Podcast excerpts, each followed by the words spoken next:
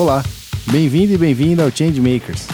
Esse é um espaço criado pela Simnetics, dedicado a quem projeta futuros, catalisa mudanças e realiza estratégias. A cada episódio, um consultor ou consultora irá conversar com uma pessoa que está protagonizando a mudança dentro das organizações. Você pode conhecer essa e outras histórias, insights e reflexões dos nossos convidados, ou até mesmo os demais episódios desta série da série Leading Futures, diretamente no Spotify ou no seu player de podcast favorito. É só procurar por Simnetics. Os links estão na descrição do episódio.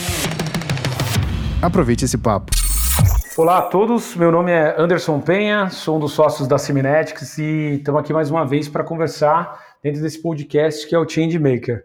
Como proposta esse podcast, a gente segue conversando com pessoas que têm feito ah, ou tomado né, o papel de ajudar no processo de transformação da sociedade, das instituições, das empresas. E hoje está aqui comigo Roberta Ferreira. É, olá, Roberta. Conta pra gente um pouquinho quem é você, antes da gente entrar a fundo aí sobre Changemaker e o papel da transformação na sociedade. Tá bom. Olá, meu nome é Roberta, como o Anderson já disse. É, eu trabalho hoje na LD Automotive, que é uma empresa de gestão e estratégia em mobilidade, focada especialmente em frotas. Eu sigo lá no papel de líder dos temas de inovação em produtos. É, e estou bem animada para esse papo aqui que a gente vai ter sobre pessoas ou temas ou situações que a gente pode liderar como alguém com uma proposta de mudança, assim. A gente, fazendo um disclaimer do momento que a gente grava esse podcast, é, estamos prestes a entrar no período é, de pico, né, chamado de pico no, com o coronavírus. Então, parte da discussão que vocês vão ouvir aqui, ela passa por esse momento. Talvez para você que vai ouvi-lo no futuro e já esteja um pouco distante, entender qual que é o contexto que nos circunda. E para quem está ouvindo agora, vai ser bem uh, oportuna a discussão, porque passa por um processo de change maker e como que todos, né, as lideranças estão lidando com isso. O Roberta também deve estar tá passando por isso. Se por acaso alguém ouvir algum barulho um pouco diferente no fundo, temos que lembrar que esse podcast está sendo gravado com total responsabilidade. Roberta no lugar, é, eu em outro, é, os nossos produtores em outros lugares e tudo rodando perfeitamente online, é, conforme a plataforma digital tem nos proporcionado nesses últimos dias. Roberta, já começando na lata, assim, e aí, o que, que fica para você de aprendizagem, antes da gente falar sobre instituições, mas sobre o momento que a gente está vivendo agora com o coronavírus, é, o que, que você tira aí de oportunidades, de desafios, de processos de mudança do papel que você ocupa na LD é, e o que você vem fazendo, né? Além do papel da LD, as suas responsabilidades como cidadã e na sociedade você, quer, você é super ativa. É, queria ouvir um pouco de você e como que você vê isso. Tá bom. Você sabe que falando em podcast, a gente está gravando um podcast. Tem um podcast que é super famoso, é o podcast mais, mais escutado atualmente aqui no, no país. Em 2016, eles receberam um biólogo e aí a pergunta para esse biólogo que é especializado em vírus foi como é que a gente entra, em que momento a gente pode entrar é, numa paralisação do mundo? O que, que em termos de vírus pode acontecer e assim dá muito errado? E a resposta desse biólogo foi: olha, é uma gripe. Uma gripe matando aí cerca de 3% das pessoas vai levar o mundo a um estado de colapso porque eventualmente a gente não tem hospitais prontos é, para receber as pessoas doentes, a gente não vai saber muito bem como lidar, gripe é um negócio que espalha rapidamente, e é isso, um, um vírus um pouco mais agressivo de gripe, né? É, esse cara, cara, bom, na verdade ele é um cientista, cientista tá, tá feito para gente basicamente para nos educar, mostrar estudos, estudar tendência, futuro e tudo mais. E esse é mais um biólogo, assim, na fila do pão. Não tem nada de muito especial nele. E esse cara, ele já conseguia prever o que podia estragar, assim, a, a nossa convivência na humanidade. E ele consegue fazer uma previsão, Anderson, faz alguns anos já, e mesmo com essa previsão, e mesmo que todos os outros cientistas fossem capazes de fazer essa previsão, ninguém foi capaz de, de se antecipar e conseguir se organizar como país, sociedade, empresa para esse momento. Mesmo que de alguma forma fosse previsível, ninguém conseguiu se adequar. E isso, é, isso me incomoda de alguma forma, sabe? Porque eu, eu me amarro na possibilidade que a gente tem de visualizar o futuro. Mas às vezes eu sinto que nós, como sociedade, como pessoas, seres humanos, estudiosos, futurólogos, seja lá o que a gente é, a gente às vezes é bom em chegar lá e entender o que é possível de acontecer, mas a gente é bem ruinzinho em execução, sabe? E eu fico me perguntando como é que a gente podia ser melhor numa situação como essa. Então, eu estou falando é, um dia após o nosso presidente ter se manifestado e ter, inclusive, dito que algumas medidas são medidas é, muito. são preocupadas demais e que, na verdade, a gente pode retomar nossas vidas e ir para a rua, enfim. É, tem um outro lado dessa crise que me mostra que mesmo quando a gente está imerso em um monte de, de dados e fatos, e enquanto as coisas estão acontecendo, muitas vezes a gente ainda é incapaz de, de, de gerir bem é, os fatos, sabe? Então, não, não estamos em momento de ir para a rua ainda. Eu espero que você que nos escuta no futuro fale a verdade. Em 25 de março não dava para ir para a rua, mas agora aqui em setembro já está tudo bem, está todo mundo no parque, na praia tanto mais, sabe?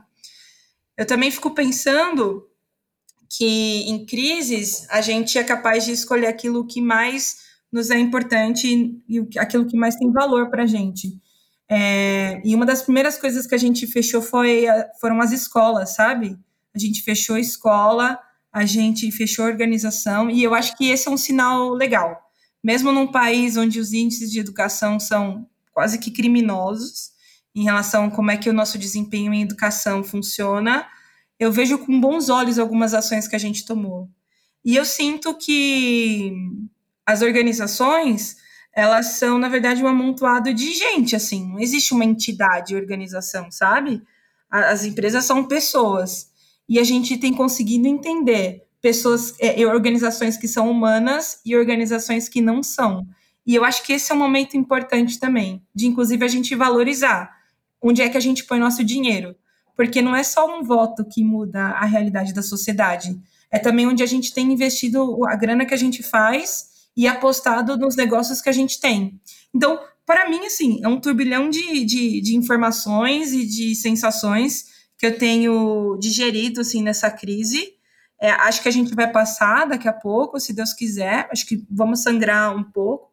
É, mas no final, eu acredito que a gente sai melhor, sabe? Em, em, termos de como é que a gente fez gestão dessa história, como é que a gente criou insights, o que, que a gente aprendeu e a possibilidade da gente se organizar de uma maneira melhor, mais gentil, mais humana, mais prazerosa, mais responsável e mais inteligente daqui para frente. Legal. E Roberta, depois você anota aí o podcast que você acabou de citar agora, porque ao final a gente deve pedir algumas dicas, e aí para você não esquecer qual foi o que você citou, a gente coloca isso daí também no nosso rodapé aqui do Change Maker. É, Roberta, já que você cita aí o momento e onde a gente põe o dinheiro, ou cada moeda que a gente põe, que não é só o voto, né? Porque o voto é uma moeda política, né? E a gente tem uma, uma moeda econômica e moedas sociais, que são os, os likes ou grupos de pessoas que respeitam a nossa opinião nas redes sociais que a gente tem. Então a gente tem diversos tipos de moeda sendo é, trabalhada ou investidas para que aconteçam mudanças, ou como você colocou bem aí, né? A gente tem uma capacidade de fazer provisões ou visionar algumas coisas, mas baixa capacidade de articular ou de acreditar nisso e investir nisso para fazer com que aconteça. A gente, com todos os dados, com todas as mudanças, operações tentando ser mais otimizadas, a gente não está conseguindo entregar isso. Onde é que você, Roberta, tem investido as suas moedas, as moedas sociais, as moedas políticas? Não quero saber o partido ou coisa do tipo, mas você entende assim dentro de um posicionamento da sua visão e, e também econômica, né? Onde você, como executiva ou como pessoa, tem investido um pouco para ajudar nesse processo de transformação. Cara, você sabe que o que eu realmente acredito é que a gente precisa ser a mudança que a gente quer que aconteça, assim, meio que parafraseando Gandhi, né? É, eu acho que tem um lugar que eu sou bastante feliz conseguindo, inclusive, trabalhar com as coisas que eu acredito, que é o meu trabalho. E tem um, lugar é, bem esquizofrênico dessa história, porque normalmente quando as pessoas estão falando daquelas coisas que elas realmente acreditam, o trabalho não está muito linkado. Ou essa pessoa basicamente tem que estar num lugar que não seja uma empresa, que seja, sei lá, uma ONG, um instituto, alguma coisa que tenha um impacto social mais claro. E eu realmente acredito, Anderson, que a gente precisa fazer a diferença nos lugares onde a gente está. E basicamente na cadeira que eu sento hoje, eu consigo pensar em produtos, inclusive produtos que sejam mais sustentáveis e que tenham mais impacto social. Então essa é uma moeda que eu invisto, que é o meu tempo, assim, é a moeda mais preciosa que eu tenho. Então, no meu lugar de trabalho, eu consigo fazer, na verdade, exercitar que os produtos que a gente lance no mercado, eles tenham também impacto social, eles sejam também é, menos impactante no, no, sentido ambiental da coisa, eles tragam é, benefícios para a sociedade, para os clientes que utilizem, sabe? Então, esse é um lugar que eu invisto. Eu acho que tem outro lugar que são as apostas que eu faço é, como uma pessoa que compõe a sociedade civil, que são a, as organizações com que eu me relaciono. Então, tem o, o contrafluxo hoje, que rola no ABC. É, é, esse, essa é uma iniciativa que eu, faço, eu tenho bastante orgulho de, em algum momento, participar e ser ativa na construção do que a gente tem no ABC. Basicamente, o contrafluxo é um movimento que foi criado dentro do ABC para trazer atenção para o ABC, atenção de São Paulo para dentro do ABC. A gente tem um ABC, às vezes, muito desacreditado em relação à sua criatividade, seu poder de articulação, as suas entregas, e o contrafluxo ele tenta reaviver essa história. Então, esse é um outro lugar que eu acredito. É, eu também acredito em educação, assim, então eu tento me informar e isso me faz bem. Então, minha moeda está aí também. É, eu tenho uma questão religiosa forte, e eu vou usar a palavra religião no sentido do religare mesmo, que é a possibilidade da gente se conectar com aquilo que, que é maior do que a gente, ou do, das coisas que a gente entende. E isso também tem a minha moeda de investimento. E, evidentemente, eu sou uma pessoa super social, assim, então eu tenho é, muita conexão com a minha família, tenho muita conexão com os meus amigos e, e, e meio que sigo nessa toada. É muito importante, Roberto, você tem falado, né? Na verdade, eu acho que a gente tem tido consciência disso agora, sobre a questão da maior moeda nossa ser o tempo, realmente, né? Porque é com o tempo que a gente consegue transformar as coisas, colocar é, o conhecimento que a gente tem e a força de trabalho, né? A capacidade de converter o conhecimento em, em ações, mas você precisa de um tempo para poder decidir o que, que você vai dedicar, o que, que você vai fazer, né? É muito interessante porque teve uma época que eu estava com um ex-presidente de uma, da, da, de uma das empresas de telecomunicação e ele falou uma frase que foi, marcou bastante para mim assim, no meio da reunião, que ele falava assim, é, hoje a gente está preocupado muito com o tempo que nós não temos. No futuro próximo vai sobrar muito tempo e a gente vai se vai ter problemas de saber o que fazer com o tempo livre, porque a gente está muito acostumado a estar em reunião, fazer isso, fazer aquilo, tal, e é engraçado, né? Agora, perante esse momento agora do de coronavírus e de discussão dessas dificuldades que a gente está tendo, seja no bairro, seja no condomínio, às vezes, seja na rua da, da casa que você mora, ou seja é, na instituição, escolas, empresas, governo, um, um entre aspas, é, uma, um, um, uso diferente do tempo. Algumas pessoas têm sobrado tempo, outras pessoas, é, o que dizem, né, quando conversa com as pessoas, que está sendo menos porque está tendo que se dividir em três, quatro trabalhos, cuidar de criança, isso, aquilo, é, falar com os pais, então tem sobrado um pouco mais de tempo, mas ao mesmo ao mesmo tempo as pessoas têm refletido sobre o que tem feito com esse tempo e onde tem investido esse tempo. Acho legal de ouvir essa tua resposta sobre a sua moeda, né, sua principal moeda e onde você tem decidido fazer isso. Hoje eu pergunto para você assim, Roberto, depois desse baque do, do coronavírus e de você ainda nesse processo de transformação, depois a gente volta para a agenda do que, que você estava conduzindo na sua empresa ou que vocês vêm conduzindo, como é que você vê que vai ser a organização do tempo ou do trabalho depois desse, dessa discussão e desse momento que a gente está vivendo, quando você voltar para sua empresa para o dia a dia, olho no olho, conversar com as pessoas, como que volta? Como que você sente que os seus pares ou os outros executivos de, de da empresa aqui, do Brasil, é, da América Latina, da Europa, né, sei que sua empresa é francesa, é, como que você vê que isso deve configurar? Vai se reconfigurar? Não vai se reconfigurar? As pessoas vão fingir que não passamos por uma crise, mas vão voltar à normalidade fazendo o que a gente fazia antes? Como é que você enxerga a transformação a partir desse ponto, é, desse tipping point, né, desse ponto de mudança que a gente passa agora? Olha, Anderson, é, eu acho que a gente, a gente tem colocado em prova muitas das coisas que a gente, na verdade, tinha uma opinião meio que absoluta. Por exemplo, é, em muitas empresas que eu já passei, a gente às vezes escuta de líderes que não acreditam, por exemplo, em home office. E dizendo que, especialmente áreas de operação, não poderiam operar à distância. E basicamente essa crise vem e esfrega na nossa cara que sim, as empresas elas têm condições de operar à distância. E que a gente, a gente tem sofrido um pouco com infraestrutura, é, a questão da conexão ainda é um problema no país, questão de servidores, questão de sistema que, que de fato funcionem à distância. É, é, eu sei que tem sido um problema para a área de TI das empresas, mas a gente tem conseguido rodar. Então, mediante esse fato, quando a gente voltar dessa crise do corona, as pessoas, na minha opinião, elas vão demandar mais home office e as empresas não vão ter muito o que fazer porque as pessoas já provaram que elas conseguem operar à distância. Eu acho que tem outra falácia também, às vezes, que as empresas elas não acreditam na maturidade das pessoas que estão ali envolvidas. Mas eu pessoalmente acredito que essa discussão de maturidade é muito mais sobre a liderança e de como as pessoas fazem gestão do que sobre outra coisa. Porque basicamente quem faz gestão do time sabe o que precisa ser feito e se foi feito. Se essa, se essa gestão é feita um pouco à distância, isso vai deixar com que as empresas se sintam um pouco mais é, à, à mercê de uma certa inconveniência e não saber se as pessoas estão fazendo seus trabalhos, mas isso é uma falácia, sim.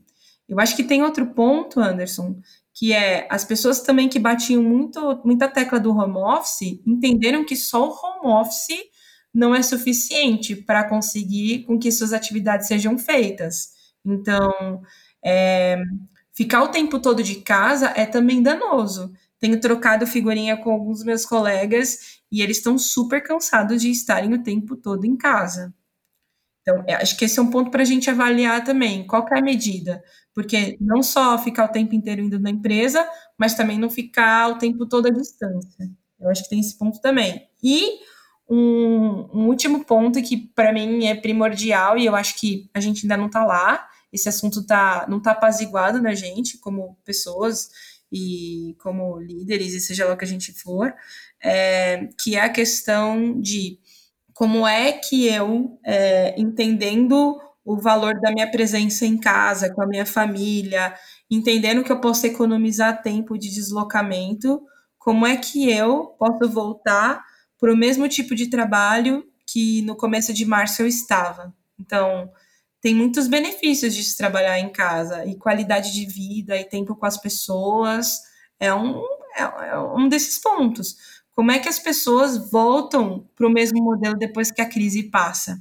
Eu não acredito que a gente vá voltar para o mesmo modelo. É, amantes de home office, pessoas que detestavam home office, todas elas, elas vão voltar diferentes.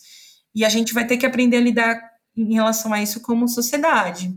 E, além do mais, eu acredito que a gente vai valorizar, especialmente esses momentos que a gente pode estar com outras pessoas. Porque a gente tem vivido também um desafio que é a não presença das pessoas. Então, as pessoas elas estão é, numa festa com você, mas elas não estão lá, elas estão no celular dela. Ou elas estão numa reunião com você, mas elas não estão lá, elas estão, sei lá, trocando e-mail, trocando mensagem acho que a gente vai valorizar muito mais a presença real das pessoas. Então, não vamos sair diferentes. Acredito que a gente se reorganize e acho que tem ainda muito espaço para a gente trabalhar essa história e ver como é que a gente fica bem, né? Porque acho que tem uma oportunidade da gente sair melhor. É, Roberto, isso daí é um são pontos assim extremamente relevantes, né? Da gente ver vários lados da história, várias reflexões que vão acontecer a partir desse, desse modus operandi.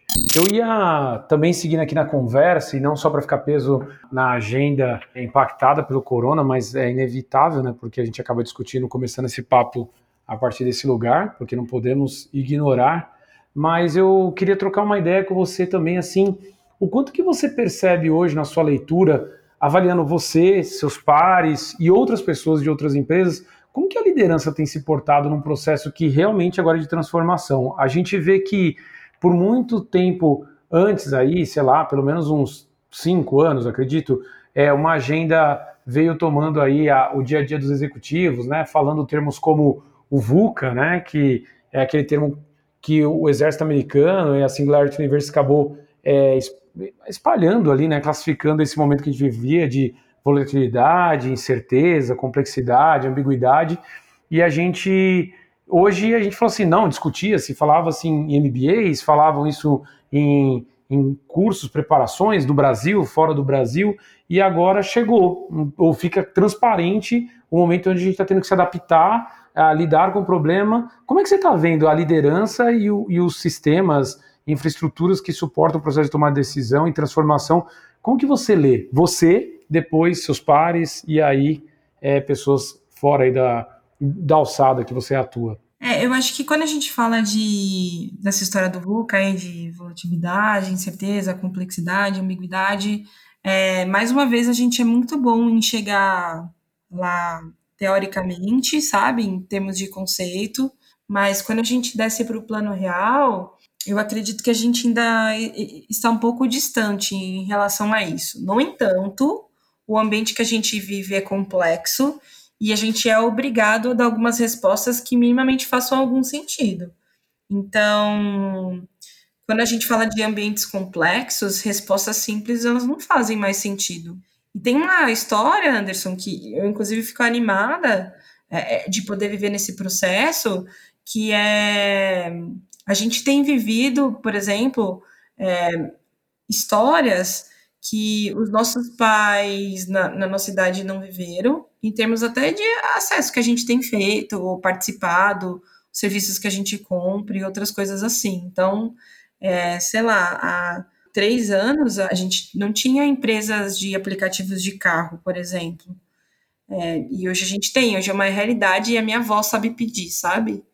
É, então, como é que eu consigo me portar num ambiente como esse?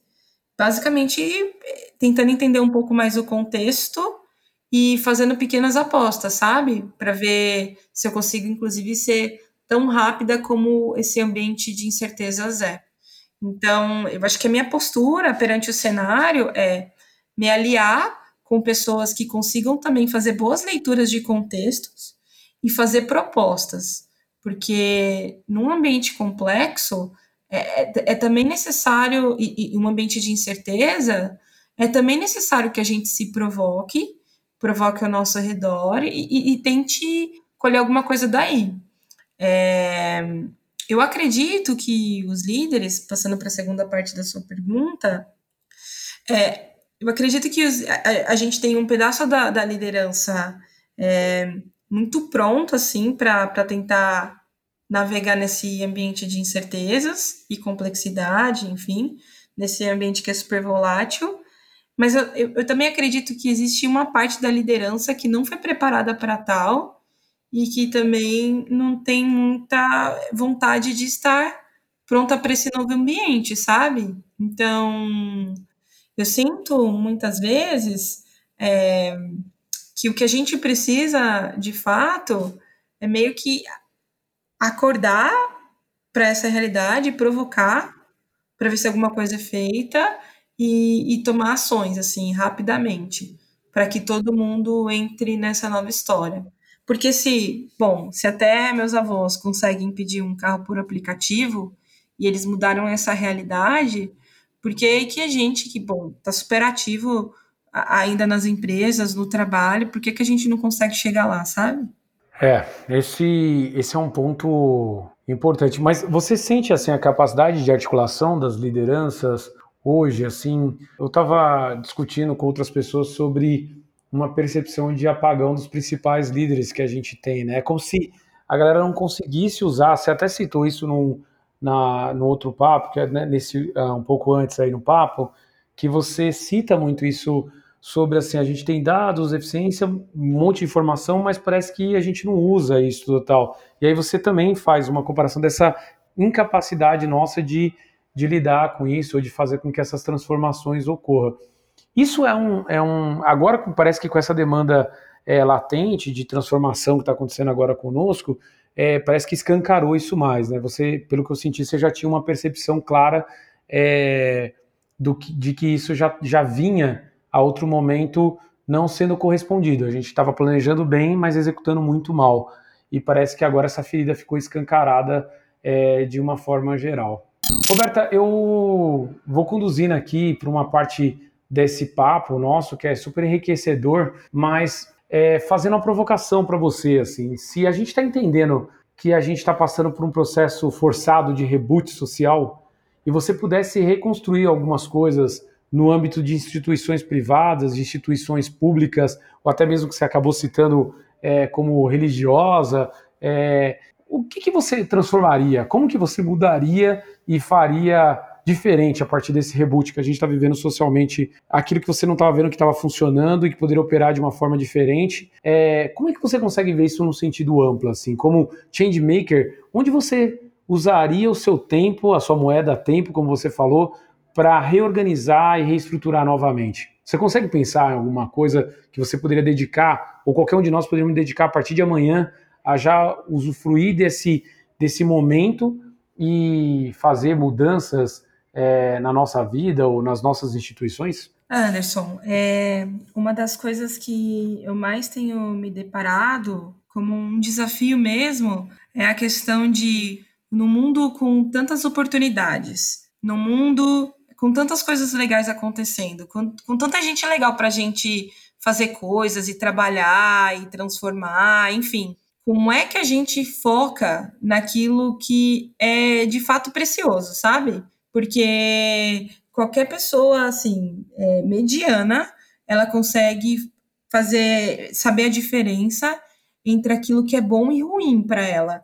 Mas entre aquilo que é bom e melhor cara quem consegue fazer essas decisões sabe? Quem consegue tomar essas decisões? A minha sensação Anderson é que como pessoa eu tenho a tendência de querer fazer muitas coisas porque eu vejo as oportunidades eu falo nossa que legal vou é, independente se eu estou usando o meu CPF ou o meu CNPJ aqui, tá? E o que eu não tenho dado conta é, é de que eu preciso também focar, porque tudo tem limite. Eu tenho limite, a organização tem limite, existem recursos limitados e tudo é limitado, e eu preciso focar. E um ambiente com muita oportunidade, ele sempre deixa aquela pulga atrás da orelha que é, putz, se eu não for, se eu não atacar, ah, daqui cinco minutos vai ser tarde demais, sabe? Então, há muita ansiedade em mim. E eu acho que não há só uma ansiedade em mim, há uma ansiedade na sociedade. Se eu pudesse rebutar, eu, eu, eu entraria num ambiente mais calmo e mais focado, porque a gente não tem sabido escolher entre o que é bom e o melhor. Eu não tenho encontrado essa sabedoria. E eu pago um preço por isso. Então, fui diagnosticado como uma pessoa ansiosa, tenho que tratar isso em alguma, algum lugar, em algum âmbito. Mas só eu, assim, não sou só eu que sou ansiosa, a sociedade ela é ansiosa. Eu acho que a gente tem tempo, inclusive, para fazer escolhas que sejam pertinentes à nossa saúde, ao bem-estar social, à nossa família e tudo mais. Como change maker, quando eu voltar para o escritório, é, a, a ideia é que a gente foque e faça coisas que sejam extremamente relevantes e não percamos tempo com coisas que não merecem nossa atenção. E como pessoa, eu quero focar naquilo que de fato é relevante para mim. E não vou me perder em bobagem, sabe? A gente é sempre desafiado a ter um olhar diferente sobre as coisas. A gente é desafiado a não perder a oportunidade. A gente é desafiado a se manter sempre motivado. A gente é desafiado a não perder nada no mercado. A gente é desafiado a trazer a nova revolução do mercado, do sistema, do nicho que a gente atua. E eu acho que a gente tem encarado isso como pessoas ou empresas que precisam fazer muitas coisas e sempre trazer uma novidade e sempre estar com, com as coisas quentes do mercado em mãos. E a minha sensação é que a gente só precisa ser certeiro, é, colocar os nossos esforços naquilo que vale a pena. E eu acho que o papel do changemaker ele é esse também, sabe? Ajudar as pessoas a entenderem que a gente tem perdido tempo com muita bobagem. A gente tem feito análises que não serviram para nada. A gente tem feito, criado sistemas que não serviram para nada. A gente não tem criado sistemas que seriam super interessantes e não foram criados. A gente não teve coragem de, de fazer escolhas importantes. É, e eu acho que agora não dá mais para perder tempo com isso, sabe? Esse reboot vai nos exigir isso. E eu acho que eu me sinto, eu não me sinto pronta, mas eu me sinto motivada a voltar e fazer escolhas mais certeiras. É bacana ouvir de você, sei que você é uma pessoa super jovem aí, uma geração que vem se firmando no mercado, né? Passou por algumas transformações, uma geração baseada muito em, em uma prosperação hum, da tecnologia, pegou o mercado brasileiro crescendo e veio sentindo outros baques, né? Acho que assim, você está incluso nessa geração que está tendo que lidar com esse pico de, de muito crescimento e agora com com as surpresas que as outras gerações no Brasil passaram também, né, em outros momentos, né? Cada geração tem uma história para contar sobre as suas glórias e as suas recessões econômicas que tiveram, e vai ser importante saber que você volta aí questionando desse lugar, que talvez é menos é, high-tech, né, e muito high-touch, é, como diz Daniel Pink num livro chamado The Whole New Mind, que é, ele fala justamente sobre essas distribuições que a gente tem. Roberta, é sempre um prazer trocar uma ideia com você, seja aqui no podcast ou nos corredores aí quando a gente se encontra, em projetos também. É, e eu vou entrar para uma parte final agora, que eu queria conduzir com você de uma forma um pouco mais solta até, que é inclusive assim, meu, em época de, de isolamento social, o que tem rolado na tua playlist? O que, que você tem ouvido? Quais são as músicas? Quais são os podcasts? O que, que a gente deveria prestar atenção? E o que, que a gente deveria levar para pós é, baque aí de coronavírus como um, bons playlists para a gente ouvir. Tá bom. Ó, o último podcast que eu escutei, que eu acho super legal, que se chama Tricô de Paz. E a ideia desse podcast são três pais que recebem outros pais e trocam ideias sobre educação, psicologia na infância, é, entre outras coisas. Veja que eu, eu, não sou mãe, mas o assunto eu, é, tem um lugar super especial para mim, porque eu gosto de conhecer realidades que de alguma forma eu não toco, e esses caras meio que, que desenham essas realidades para mim. Então eu curto bastante. E na minha playlist aqui de músicas, a última coisa que eu estava escutando é o novo álbum do Emicida, chama Amarelo, é, é um álbum super diferente, assim, do que o Emicida tem produzido ultimamente. Ele diz, inclusive, que é um álbum solar, ele chama solar, assim, dessa história do sol, de ser cheio de luz. É, e uma das coisas mais legais é escutar o, o Emicida fazendo experimentos, desde tempos de músicas que ele não costuma cantar, pessoas que ele traz para cantar que não são pessoas que a gente está acostumado um rapper é, convidar. E é um álbum que acho que, que, que me deixa com esperança, sabe?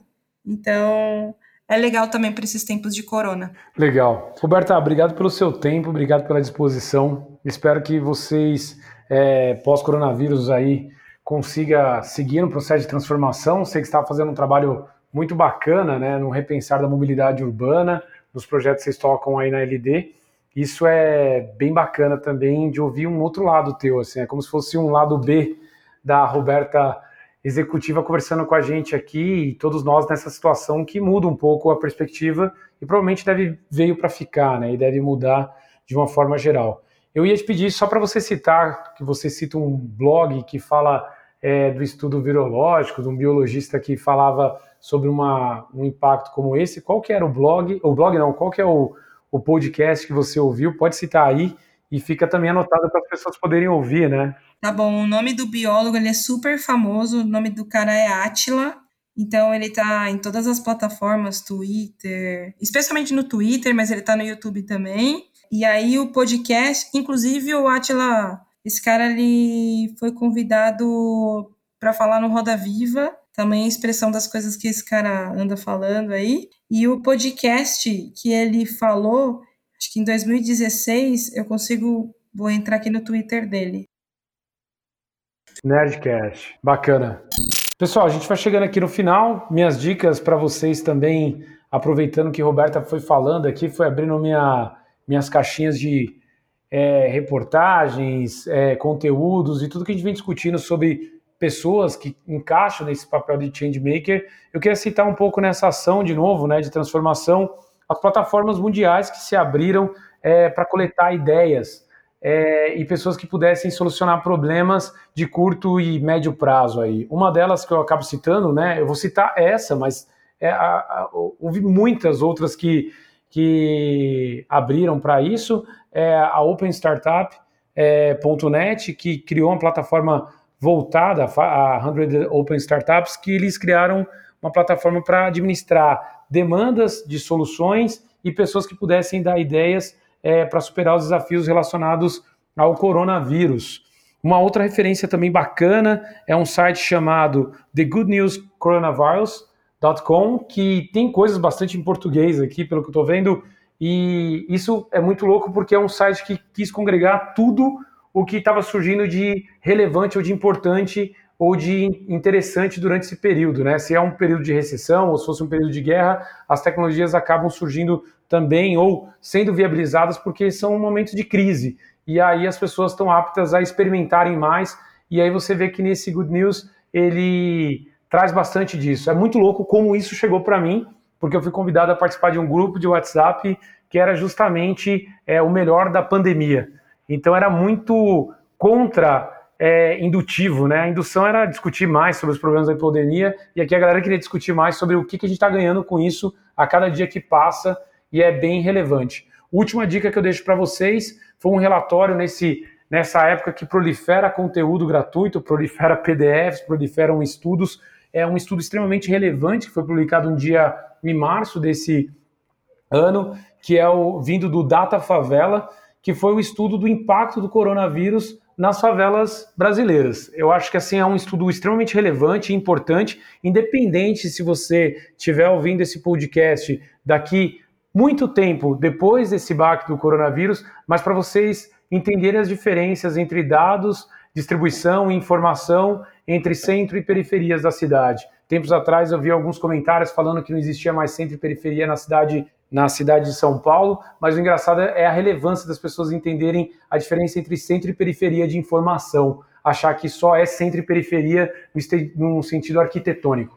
Então, assim, esse, esse report é muito interessante de ser lido, independente se é agora ou se depois desse, desse baque que nós estamos passando, para a gente entender como as coisas são configuradas e as percepções das pessoas vivendo em realidades diferentes. E também o que a gente pode fazer para ajudar essas múltiplas realidades que acontecem no Brasil. Roberta, obrigado pela sua atenção mais uma vez. Espero que você siga aí é, no seu projeto de vida e como executiva também é, fazendo grandes transformações e também lidando com os grandes desafios que passam. Obrigado por ter vindo aí falar conosco, viu? Eu que agradeço. Um grande abraço. O Changemaker fica por aqui é, com mais uma pessoa que ajuda nesse processo de transformação no seu dia a dia.